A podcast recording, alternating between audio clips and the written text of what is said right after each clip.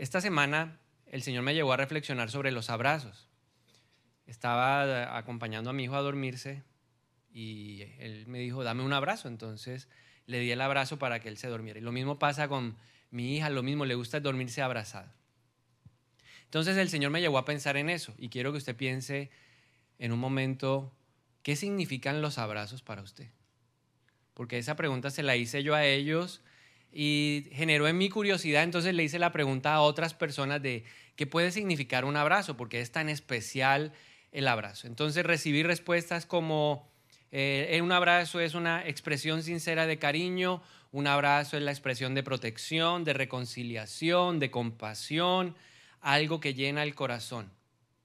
Pero voy a dar lo que, o compartirles a ustedes lo que mis hijos me dijeron. Es la expresión íntima y poderosa del amor. Amén. ¿Cuántos coinciden conmigo en que un abrazo puede expresar poderosamente el amor? Por eso yo quiero hablarle de este tema que he titulado El poder de su abrazo, el poder del abrazo de Dios. Y quiero invitarlo a que nos centremos en una historia bíblica que seguramente la hemos escuchado o la hemos leído y es la historia del Hijo Pródigo. Ahí en Lucas capítulo número 15, desde el versículo número 11 hasta el versículo 32, encontramos esta fascinante historia.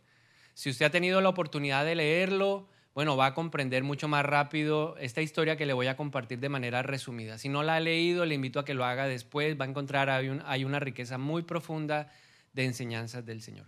¿Qué pasa en esta historia? Es la historia de una familia, un papá con sus dos hijos. Tenemos a uno de los hijos, el menor, que le pide a su papá la herencia. En ese tiempo pedir la herencia era como declararle la muerte al papá, ¿no? Porque la herencia se repartía cuando éste había fallecido. Entonces el papá accede a la petición de este hijo, le entrega la herencia y este hijo dice la Biblia que se fue a un país muy lejano y en ese país malgastó todo lo que él había recibido.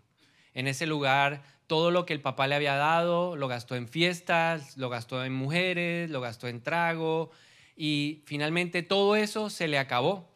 Y llegó el momento en que paralelamente a cuando él se le acaba el dinero, en ese lugar empezó un tiempo de mucha hambruna. Y el muchacho, el joven, empezó a enfrentar muchas dificultades, lo que lo llevó a buscar trabajo en un lugar y le dieron eh, la posición de cuidar cerdos. Tal era la crisis que hubo un momento en donde él tenía tanta hambre que pensó en comerse la comida de estos animales.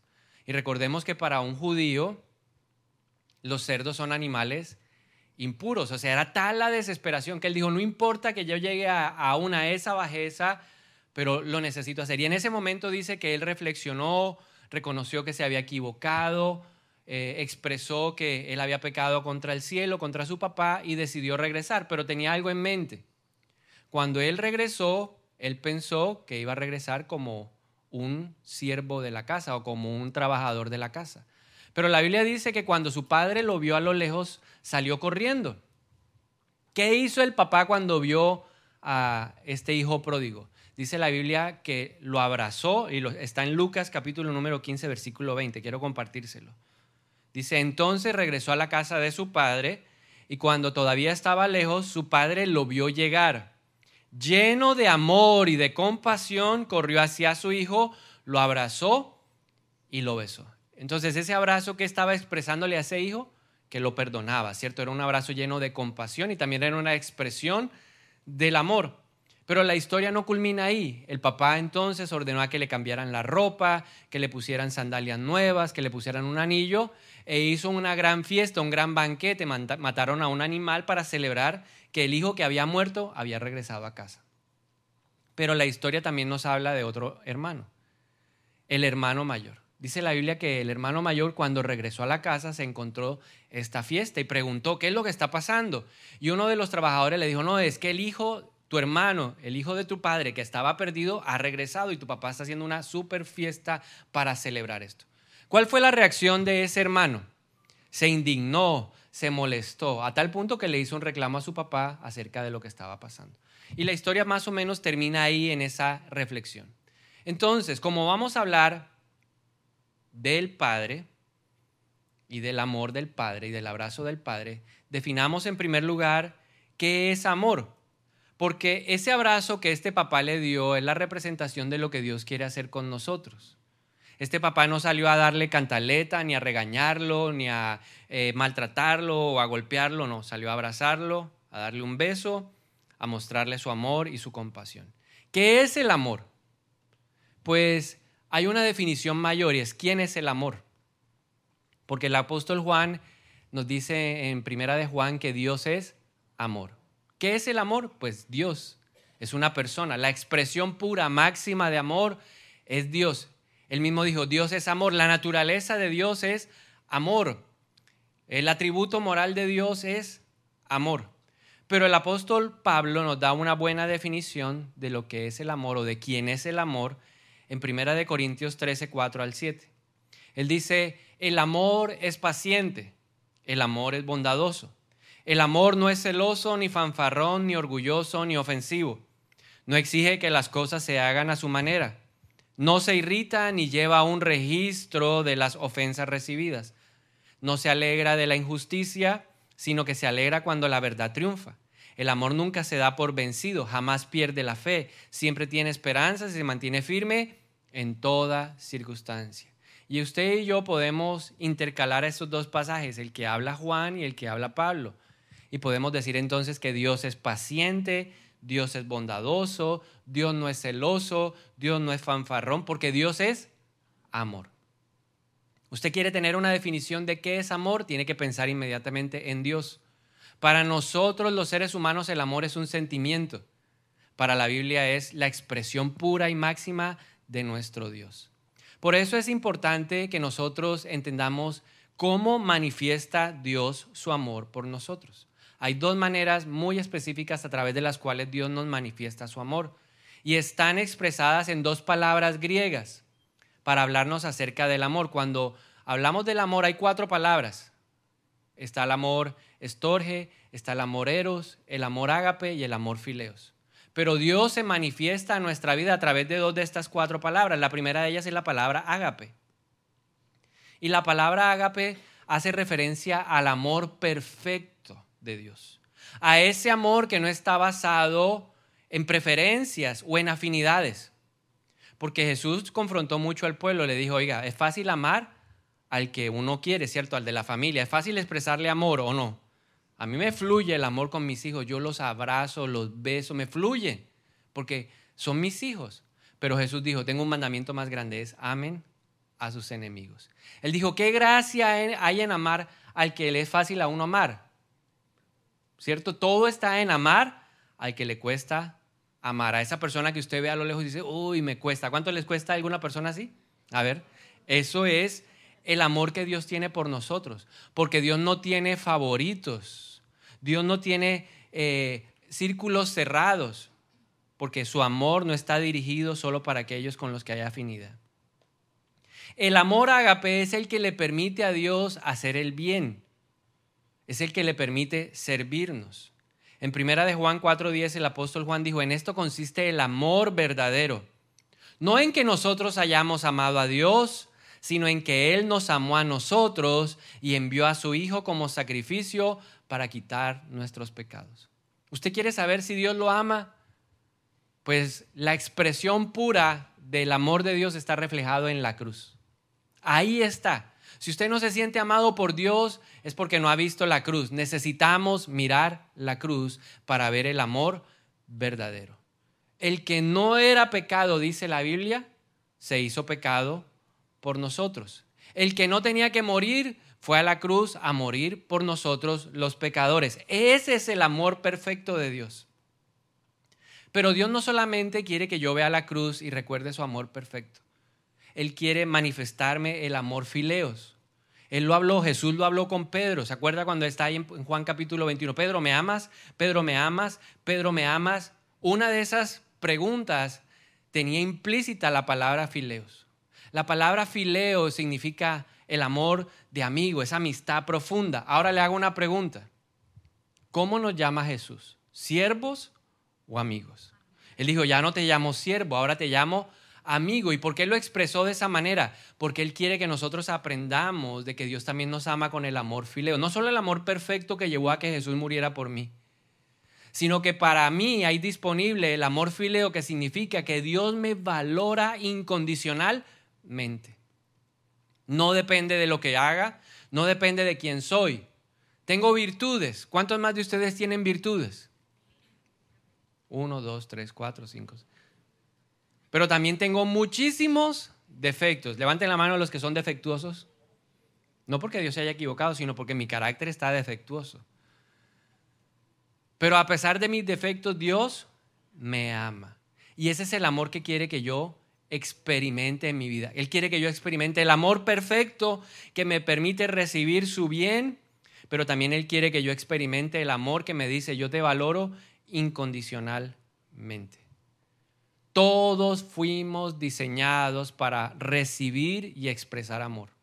Dígalo conmigo, fui diseñado para recibir y para expresar amor. Cuando Dios creó al hombre, cuando Dios creó a Adán, le puso algo en su corazón, ¿cierto? Adán se sentía incompleto. Él recibía totalmente el amor de Dios. Adán recibía la plenitud de Dios. Caminaba con Dios, tenía comunión perfecta con el Señor, él era consciente de la presencia de Dios. Uno podría decir que tenía absolutamente todo lo que una persona necesita. Pero la Biblia dice que Dios vio que no era bueno que el hombre estuviera solo y formó una ayuda idónea. Y Adán, cuando la vio, encontró la plenitud del diseño del amor. Dios lo amaba y ahora él estaba en la capacidad de dar amor. Por eso el apóstol Juan dice, si uno no ama al que ve, ¿cómo puede decir que ama al que no ve? Porque el diseño es ese. Si yo digo que amo a Dios, tengo que demostrarlo como amando a los que me rodean. Ese es el diseño. Y Juan lo expresa muy bien en primera de Juan 4, 11 al 12. Dice, queridos amigos, ya que Dios nos amó tanto, sin duda nosotros también debemos amarnos unos a otros. Nadie ha visto a Dios, pero si nos amamos unos a otros, Dios vive en nosotros y su amor llega a la máxima expresión en nosotros. Es decir, si queremos llegar a esa perfección, a ese amor ágape que Dios nos ha dado, tenemos que practicarlo. Si el amor no se practica, el amor no llega a ser perfecto, a completarse. Por eso el amor no es un sentimiento. Escucha a la gente que dice, se me acabó el amor. ¿Alguna vez ha escuchado a alguien decir eso? Se me acabó el amor. Es que ya, ya, se me, ya, se me acabó el amor. Pues eso no era amor, porque es que el amor no es un sentimiento. El amor parte de una decisión decido, decido. Y en la, medida en que yo practique el amor, en la medida en que yo exprese amor, ¿qué va a pasar con ese amor que yo voy recibiendo? Va creciendo, va creciendo, va creciendo y se va haciendo cada vez más semejante al amor que Dios tiene por mí. Pero en todo este tema del amor, hay un pasaje que a mí me confrontó y se lo quiero compartir. Está en Primera de Juan 4:16. Juan dice, nosotros sabemos cuánto nos ama Dios. ¿Cuántos saben que Dios los ama? Y si no lo sabía, ya lo sabe ahora, ¿verdad? Nos ama con amor ágape, nos ama con amor fileos, está expresado en la cruz, me valora incondicionalmente. Lo sabemos. Y luego sigue diciendo Juan, y por lo tanto hemos puesto nuestra confianza en su amor. Y a mí me pasó algo porque esta semana llegó la luz. A mí me llegó la luz, no sé a cuánto les ha llegado la luz, pero a mí me llegó la luz. Y cuando llegó la luz, yo le doy gracias a Dios que estaba sentado. Porque me llegó caro. ¿Sí? ¿A cuánto les pasó eso? Y yo enseguida, créame que me cargué, me turbé, me perturbé, bendije a Finia, porque la Biblia dice, bendice a tu enemigo. Pero Dios usó eso para confrontarme en algo que es lo que le quiero compartir. Yo me di cuenta que había, una, había un vacío en lo que Juan está diciendo. Voy a volverlo a repetir. Juan dice, sabemos cuánto nos ama Dios. Y el saber cuánto me ama Dios me lleva a poner mi confianza en su amor. Pero en medio de todo ese agite que yo sentía de lo que producía ese recibo en mi mano, yo me di cuenta que había un vacío entre lo que yo sé y mi confianza algo había, estaba desconectado. Y Dios me dijo, yo soy tu padre. Si tú me pides, yo te daré por herencia las naciones y toda la tierra como posesión tuya. Fue el pasaje que me recordó ahí en el Salmo 2. Y yo dije, pero ¿qué pasa? ¿Por qué no puedo experimentar ese amor que me va a dar paz? Porque yo le pregunté qué significaba un abrazo. Un abrazo es paz, seguridad, confianza. ¿Y yo por qué no puedo sentir confianza de que aún si se subió la luz, Dios me va a dar para apagar la luz? ¿Por qué no puedo sentir esa confianza?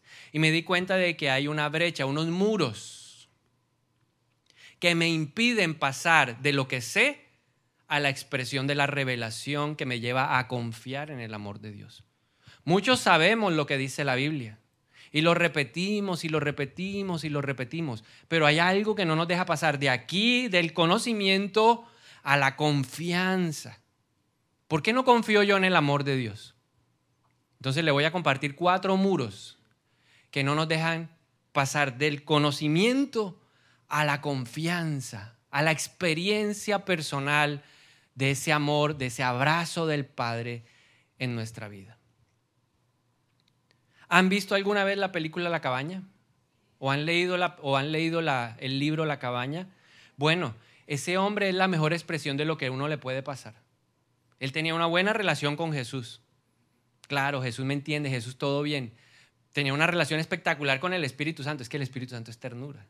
Pero cuando fue a relacionarse con el Padre, ahí tenía que su distancia. Había algo, una brecha que lo separaba y que le impedía recibir el abrazo, el poderoso abrazo del afecto de Dios en su vida. Entonces, número uno, el primer muro que hay que derribar es vivir en oscuridad. ¿Qué significa vivir en oscuridad? Es un estado moral que me lleva a esconder cosas, que me lleva a tener secretos en mi vida que le dan derecho legal a Satanás de caminar en mi vida diaria. Algo importante, y lo veo a través de David, porque ya voy a contar cuál es la experiencia de David.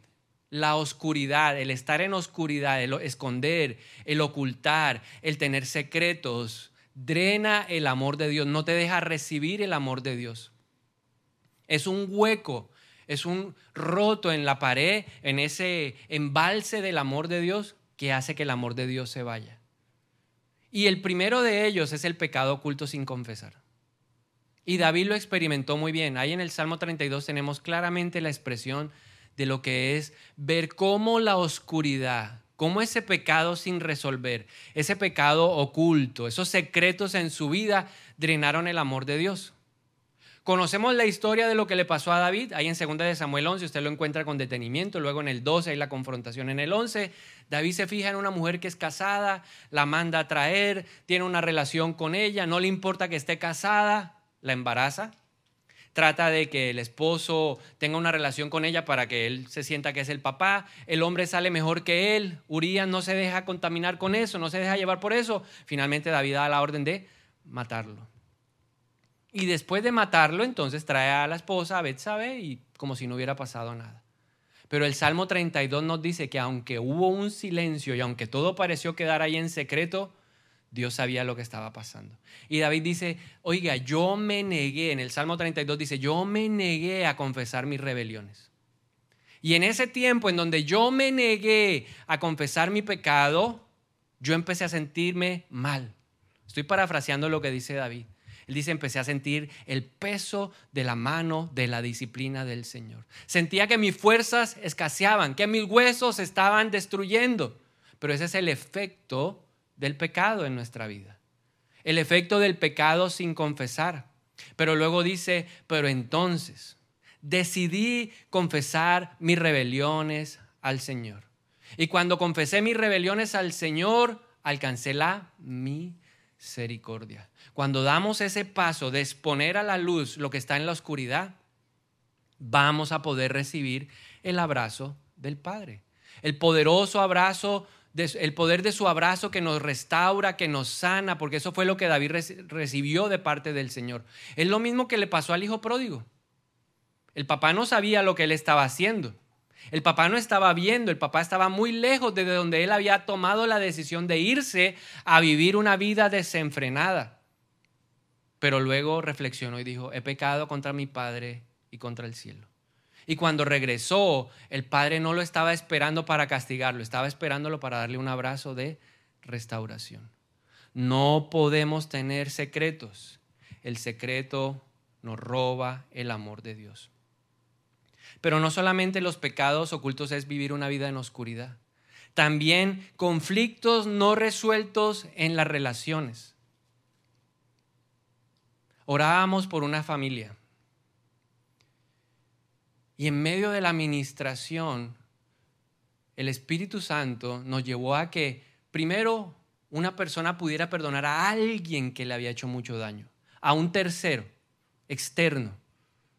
Pero luego de que este, esta persona pudo perdonar a esa persona que le había hecho tanto daño en su corazón, el Señor nos llevó a que esa esposa pudiera perdonar a su esposo. Después de eso, la gracia de Dios se desató sobre sus vidas. ¿Por qué? Porque habían conflictos entre ellos sin resolver. ¿Usted en su casa puede hablar de lo que lo tiene herido? Porque la Biblia dice que el hierro se pule con el hierro. ¿Y el hombre con quién se pule? ¿Y cuál es el mayor hierro que tenemos en la casa? El esposo, la esposa, los hijos. ¿Puedes tú resolver los conflictos en tu casa o tienes cosas guardadas en tu corazón? Uy, lo que pasa es que este me hizo, esa esposa tenía cosas guardadas allá, siete años juntos, y eran siete años de heridas guardadas. Pero cuando lo expusieron, porque ¿qué hay que hacer? ¿Cómo derribar el muro?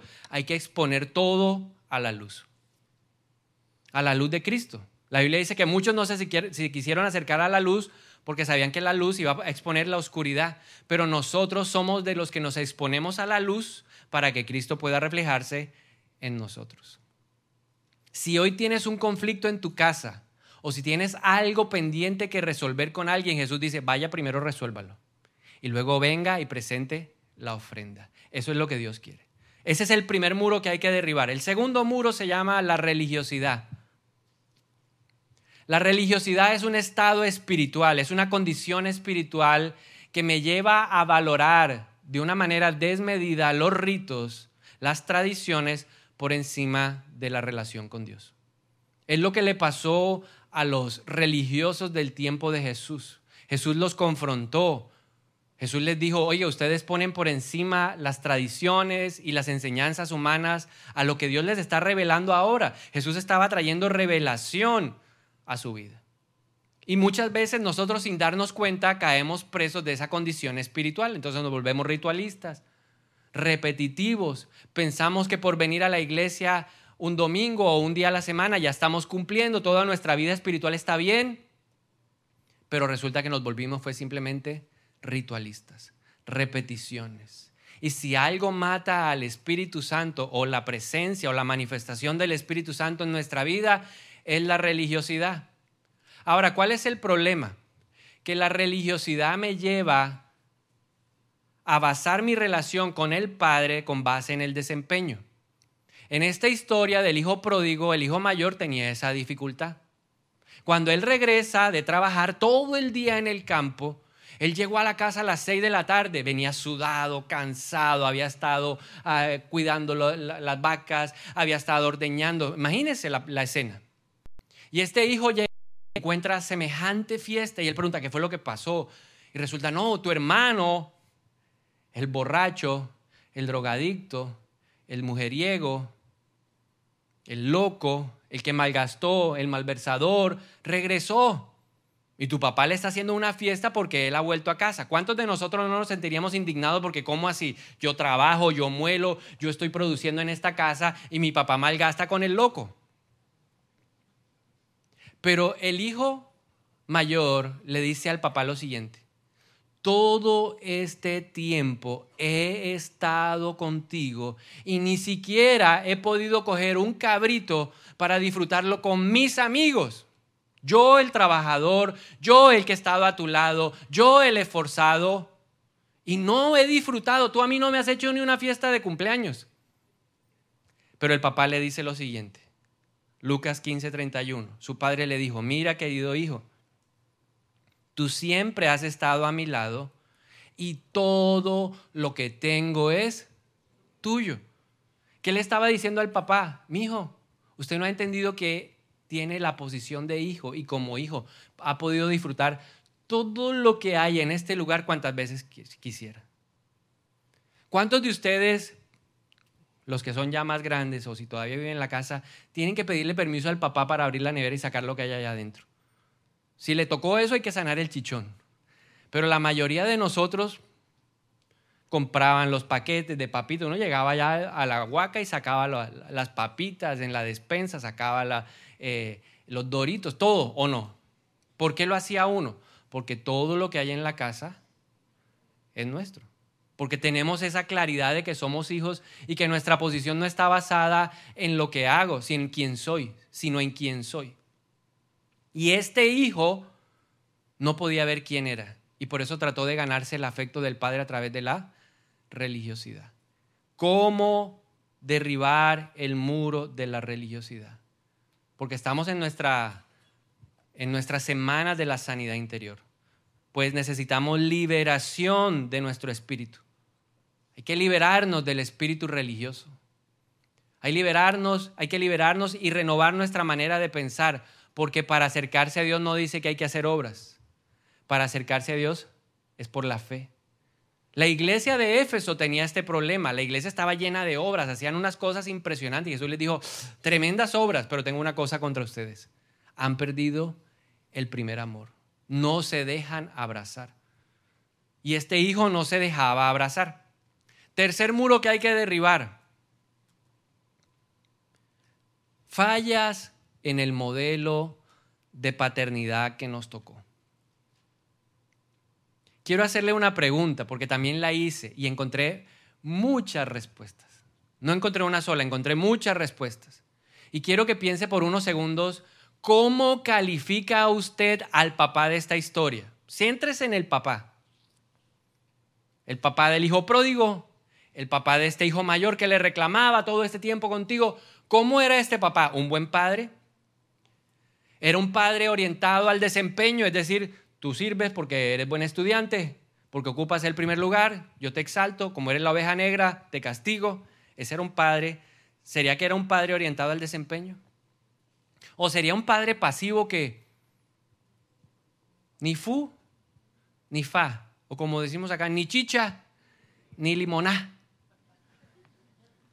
¿Sería un padre autoritario? ¿O tal vez sería un padre abusivo? Piénselo por un momento. ¿Qué clase de padre cree usted que era el de esta historia? A ver, ¿quién me quiere responder qué clase de padre cree usted que es? Y después yo le digo cuál creo yo que era. Amoroso, un buen padre. Listo. ¿Qué más? A ver, ¿quién más me dice por ahí? Sabio. Pasivo. ¿Quién dice que era pasivo? Ese papá, déjeme la herencia. Permisivo, déme la herencia. Otro le hubiera dicho, ¿cómo así que le voy a dar la herencia? ¿Qué quiere que me muera? Pues no. No, porque eso usted está haciendo lo que es equivocado, yo soy el que tengo la experiencia. Ahora, ¿qué le quiero señalar? Que cada uno puede tener una interpretación desde la perspectiva de lo que recibió. Los papás son el lente que Dios usa para revelarse a nuestra vida. El problema es que todos los papás, si este papá es bueno, yo coincido, para mí era un buen padre, pero a pesar de que fue un buen padre, estos hijos tenían rayones en la paternidad. Porque si este hijo conociera a su papá como Dios, este hijo cuando pecó dijo, yo puedo ir a, donde mi padre, mi padre me va a perdonar, no voy a ser un siervo en la casa, yo sé que mi papá me va a restaurar. Pues sí, van a haber consecuencias en mi vida, lógico, pero él, él va a ser mi padre porque mi relación con mis papás aquí en la tierra son el reflejo de cómo veo yo a Dios. Ahora, ¿cuál es el gran problema? Que nuestras gafas están rayadas. Porque por más buenos padres que hayamos podido tener, ellos presentaron inconsistencias, deficiencias o carencias en el modelo de paternidad. No hay papá perfecto en la tierra. Mira el de lado, dígale, no hay papá perfecto. Uno quisiera tener el papá perfecto, pero no lo hay.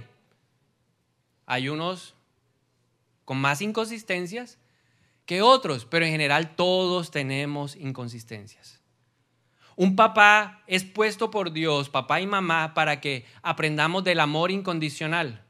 Un papá es puesto, un papá y una mamá para que nosotros aprendamos lo que es el sentimiento de seguridad, el sentimiento de sentirnos reconfortados. Un papá y una mamá son puestos por Dios para que aprendamos lo que son los elogios y la afirmación, para que encontremos propósito de vida. Pero algo más, y es fundamental, Dios pone una mamá para que aprendamos la ternura de Dios. ¿Qué le pasaba a este hombre de la historia del libro de la cabaña, que tenía un chichón con el papá? Y por eso con la mamá, cuando Dios se manifestaba como mujer, pues él ahí como que se relacionaba y fluía, pero cuando Dios tenía que aparecer como hombre en su vida, había una restricción, porque todos necesitábamos conocer el lado paterno y el lado materno de Dios. Todos lo necesitamos. El gran problema es cuando hay fallas en ese modelo. Una falla en el modelo de paternidad causa herida emocional. Un niño herido es un adulto herido. El problema de nuestras heridas es que a veces no somos conscientes de ellas. Ni siquiera nos imaginamos, pero por eso nos cuesta relacionarnos. Por eso tenemos cierta animadversión al sexo opuesto. Por eso a veces nos sentimos distantes y rudos y difíciles porque nos cuesta abrazar, porque no podemos volvernos vulnerables, porque nos enseñó ese papá que nadie llora en la casa. Carencias, inconsistencias y deficiencias en el modelo de paternidad causan vacíos en nuestro corazón que buscamos llenar nosotros mismos. La consecuencia de todo esto es que nos escondemos de Dios por miedo, porque no somos capaces de recibir. ¿Qué hay que hacer? Si, ese es el muro que me impide pasar del conocimiento a la experiencia, debo derribarlo. ¿Cómo? Procesos de perdón. Hay que perdonar. Hay que perdonar. La imperfección de papá, la imperfección de mamá pero también necesitamos recibir restauración de Dios a través de su consuelo por medio del bálsamo que trae el Espíritu Santo. Sí lo necesitamos.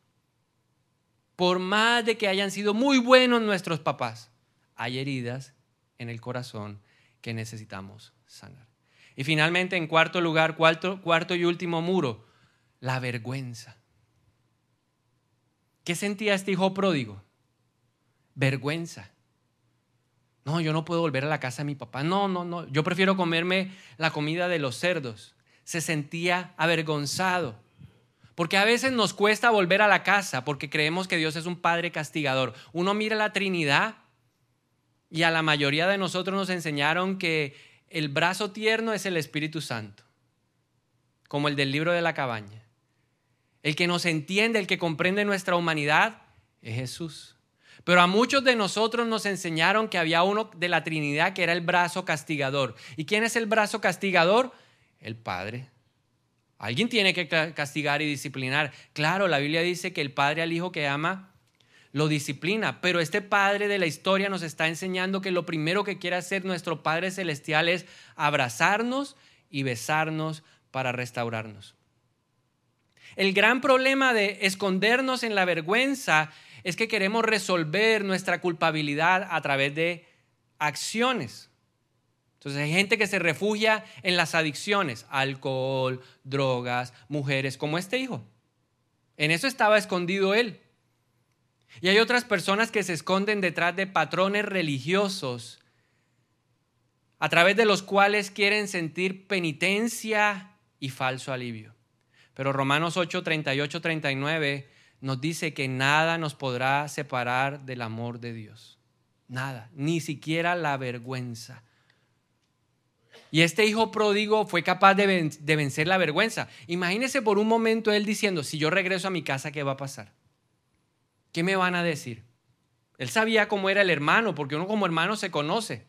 Y él sabría que el hermano era cantaletoso, de que el hermano seguramente le iba a decir, usted no merece nada, usted merece irse para el patio, allá atrás, a vivir con los trabajadores. Él sabía que de pronto podría encontrarse con la cantaleta del papá. Pero él, a pesar de todo eso, venció la vergüenza de su pasado. A Dios no le avergüenza tu pasado. Dios lo que quiere es sanar tu pasado. Conozco muchas personas que no han podido recibir el amor de Dios porque no han podido perdonarse. Porque si usted me pregunta, ¿cómo derribo ese muro? A través del perdón. A veces es más fácil perdonar a otro que perdonarse uno mismo. El perdón es difícil de por sí o no. ¿Cuántos coinciden conmigo que perdonar no es fácil? No es fácil. Yo le digo, el perdón no es fácil. Y si tiene un carácter como el mío, peor. Le cuesta uno más. Porque uno tiene allá el colérico metido y uno no, pero es que eso como... Y se indigna uno.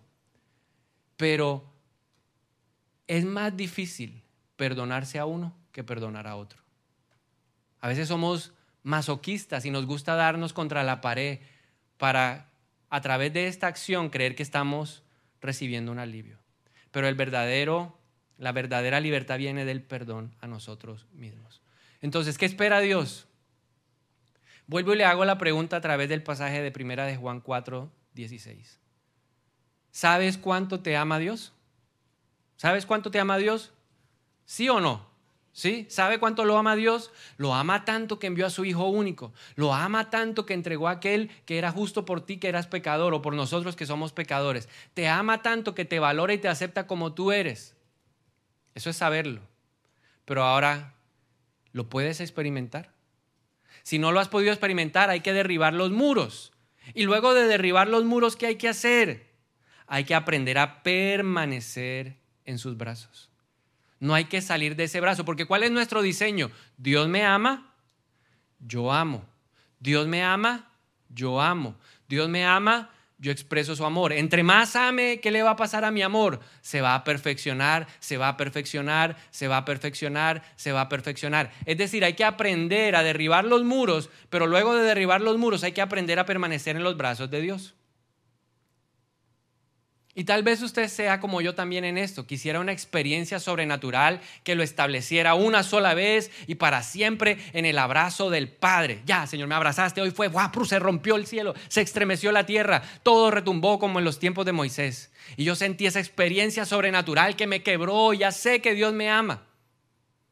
Y estoy experimentando el amor de Dios. No sé cuántos sean como yo así, que quisieran una experiencia así, pero le quiero decir que en tema del amor de Dios es una experiencia continua permanente que se desarrolla todos los días. Tal vez un día vayas y le pidas un abrazo a papá y no sientas nada. Como puede que llegue el día en donde usted entre, haya la presencia del Padre y el Padre ese día está expresivo y le da ese abrazo cálido, lo besa y usted lo siente.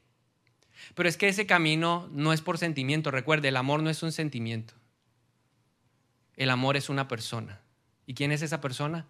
Dios o sea que ese camino requiere en primer lugar que fe, fe, fe. Todos los días hay que ir a los brazos de papá y decirle, dame un abrazo y usted lo va a recibir ¿por qué? Por fe. Fe, certeza de lo que se cree, convicción de lo que uno no ve, no ve. Usted no tiene a nadie de carne y hueso que lo esté abrazando ahí al lado, pero usted está recibiendo el abrazo en el espíritu de quién? De Dios, Padre porque la Biblia dice que Él nos ha dado un espíritu de adopción que nos permite declarar Abba. Declárelo conmigo, tengo un Abba, un papá que me abraza. Todos los días me abraza. A que yo no lo sienta, pues es que no es cuestión de sentimiento, es de fe. Ese camino diario necesita humildad. ¿Humildad para qué? Para reconocer que necesito el abrazo de un papá. O sea, yo sé que Dios me dijo, estuvo el mes caluroso, pero Dios usó lo de esa historia, de ese recibo, para decirme, a ti te ha faltado mi abrazo. Pues sí, yo no estoy contento de que se haya subido la luz, pero su abrazo me dice, tranquilo, mijo, tranquilo. Yo te voy a proveer todo lo que tú necesitas conforme a mi riqueza y yo tenía que descansar en que Dios me va a dar lo que yo necesito. Y Dios me lo va a dar, Él me lo va a dar, Él me lo va a dar, porque es mi Padre el que me ama. Pero a mí me faltaba ese día que su abrazo. No lo había recibido, porque yo soy autosuficiente, porque yo soy independiente, porque yo soy ahora el papá. No, aunque yo sea papá, Dios sigue siendo mi papá. Y Dios me quería dar ese abrazo. Entonces necesitas humildad. Y luego vas a necesitar humildad para expresar el amor de Dios. ¿Eres capaz de expresar el amor de Dios? Ah, es que yo soy seco. Es que usted no sabe. Pues sánelo, porque yo también soy seco. Pero hay que sanarlo. Soy capaz, con la ayuda del Espíritu de Dios, de sanar mi corazón para poder salir y abrazar al que necesita. Tú y yo somos ahora los brazos del Padre. Tú y yo podemos ser los brazos de papá. Para que otro que necesita el abrazo de un padre, el poder de su abrazo, lo reciba. Amén. Vamos a ponernos de pie un momento.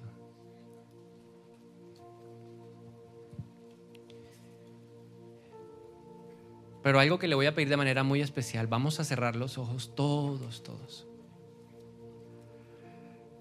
Y si a ti te ha pasado como a mí, que te ha costado pasar del conocimiento a la confianza, vas a levantar tu mano y me vas a decir, pastor, a mí también me ha pasado eso. Sé que Dios me ama. Sé que Dios me ama. Conozco lo que dice la Biblia, que de tal manera Dios me amó que entregó a su Hijo para que yo no me perdiera. Sí, pastor, yo sé lo que dice la Biblia, que Jesús siendo perfecto y sin mancha y sin pecado, se hizo pecado por mí. Llevó sobre su espalda mis pecados para hacerme libre, darme vida eterna. Pastor, yo sé que Él se hizo maldición. Sí, yo lo sé. Pero reconozco a través de mi mano en alto que me falta experiencia con el amor de Dios.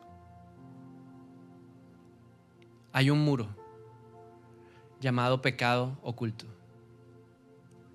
Esconderle cosas, tratar de ocultarle cosas a Dios.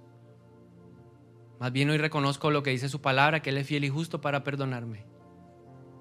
A través de mi confesión hoy declaro que soy libre en el nombre de Jesús. Y hoy, ahora estoy capacitado y habilitado para recibir ese abrazo. Es un abrazo no de condenación, no es un abrazo cantaletoso. Es un abrazo que nos dice, yo te restauro. Yo te perdono y te restauro. Toda oscuridad de mi vida se va en el nombre de Jesús. Todo lo que me impedía recibir el abrazo, esos muros de ocultismo en mi vida se van. Hoy los derribamos en el nombre de Jesús. Y voy a salir de este lugar a resolver esos conflictos que tengo ahí abiertos en el nombre de Jesús. Hoy nos levantamos y derribamos el muro de la religiosidad toda creencia falsa que me ha llevado a creer que tengo que trabajar, trabajar, trabajar, trabajar duro, arduamente para alcanzar el amor de Dios. Hoy lo derribamos en este lugar. Porque mi posición de hijo no depende de lo que yo hago. Yo sé que soy el hijo de Dios. Yo soy el hijo de Dios. Y hoy en el nombre de Cristo Jesús yo reprendo de mi vida la religiosidad todo lo que me ha llevado a poner mi sistema de valores y de creencias en las obras se va de mi vida. En el nombre de Jesús.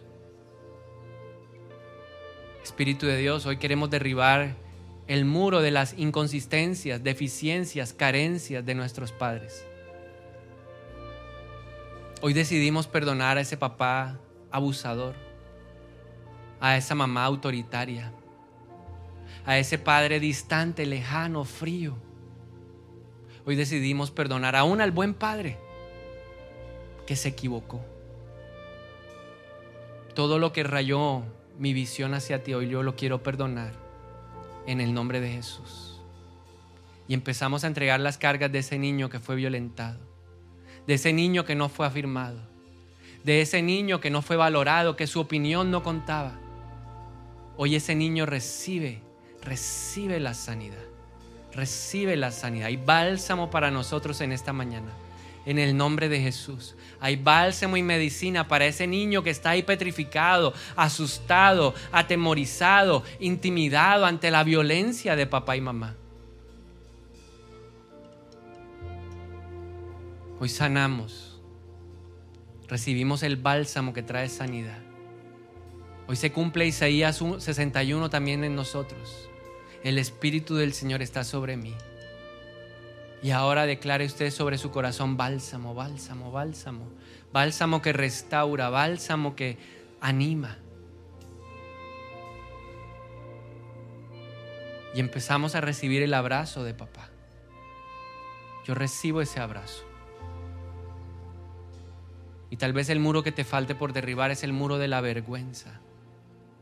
Si hay algo que lo avergüence, no trate de encubrirlo. Adán y Eva se sentían avergonzados y buscaron hojas de higo. ¿Qué hojas has buscado?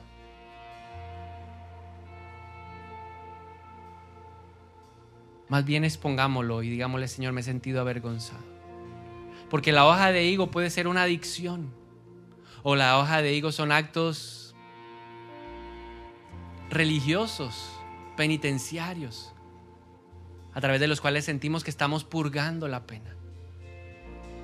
Pero el Señor dice en la Biblia que le hizo un vestido a Adán y a Eva.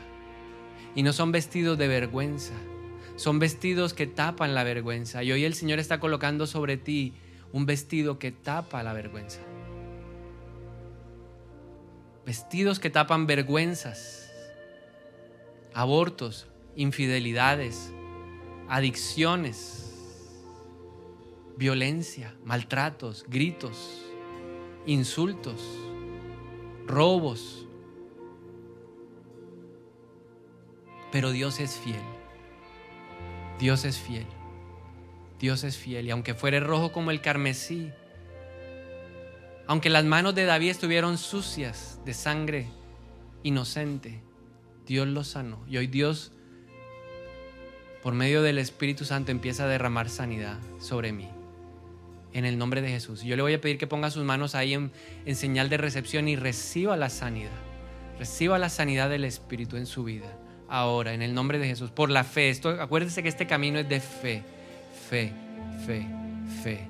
Si usted quiere recibir esa sanidad, solo ponga sus manos ahí como alguien, un niño que quiere recibir la sanidad, que quiere recibir algo de papá.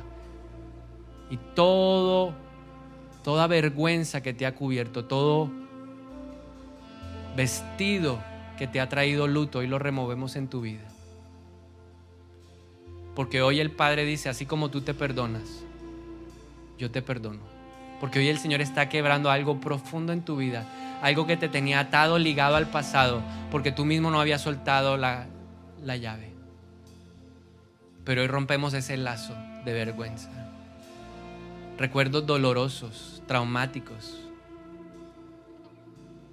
Aún hoy el Señor me dice que está sanando a un joven, a un hombre de un abuso sexual.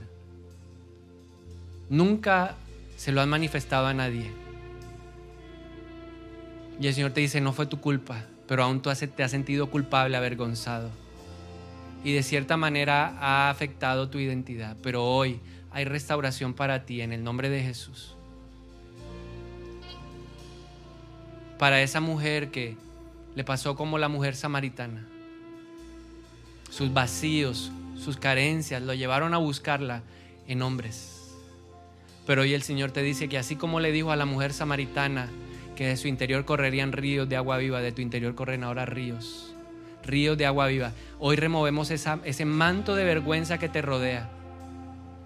Porque el Espíritu de Dios me dice que a muchos, muchos que conoces, te, que conoces te han señalado y te han acusado. Pero Jesús le dijo a esa mujer encontrada en el adulterio, yo no te condeno. Y hoy el Señor te dice a ti lo mismo, no te condeno, no te condeno, no te condeno más. Hay sanidad, hay sanidad y recibimos y empezamos a ver cómo el Padre corre. No soy yo el que tengo que correr, es el Padre el que corre. Y hoy corre, hoy corre, hoy corre. Y el Padre te empieza a abrazar. Y yo voy a bendecir tus brazos. Levanta tus brazos. Gracias Padre, porque nuestras manos traerán sanidad. Porque tu palabra dice que impondremos las manos y sanaremos, Señor. Y yo te pido que hoy por la fe unjas estas manos, nuestras manos, Señor. Y que ahora estas manos, aunque parezcan en lo natural las nuestras, que ahora en lo espiritual podamos ver que son las tuyas. Y ahora, si usted recibió esto por fe, abrácese usted mismo. Y sus brazos van a representar el abrazo del Padre. Es el abrazo del Padre. Y reciba el abrazo. No es un abrazo de condenación, no es un abrazo que le está diciendo, yo te lo dije, te lo advertí, yo sabía que tú ibas a hacer esto. No. Él simplemente calla, te abraza y te besa. Te abraza y te besa. Hoy el Padre te abraza y te besa. Te abraza y te besa. Me abraza y me besa. Y empiezo a pasar del conocimiento a la revelación. Me paso de la silla del conocimiento a la silla de la confianza. Sentado en el regazo del Padre diciéndome, todo va a estar bien. Todo está bien. Todo está bien. Todo está bien. Todo está bien. Todo está bien en nuestra vida. Todo va a estar bien. Porque yo soy el Hijo, el Hijo de Dios. Yo soy mi Padre, mi Padre. Mi Padre está conmigo. Recibe, recibe este momento especial, el abrazo del Padre, el abrazo que restaura, el abrazo que sana, el abrazo que trae libertad. Hoy recíbelo, recíbelo, no importa, independiente de tu edad, muy joven o muy adulto, no importa. Hay un Padre, hay necesidad del Padre. Hoy recibo el abrazo del Padre en el nombre de Jesús. Yo recibo ese abrazo en mi vida, en el nombre de Jesús. Gracias, Padre.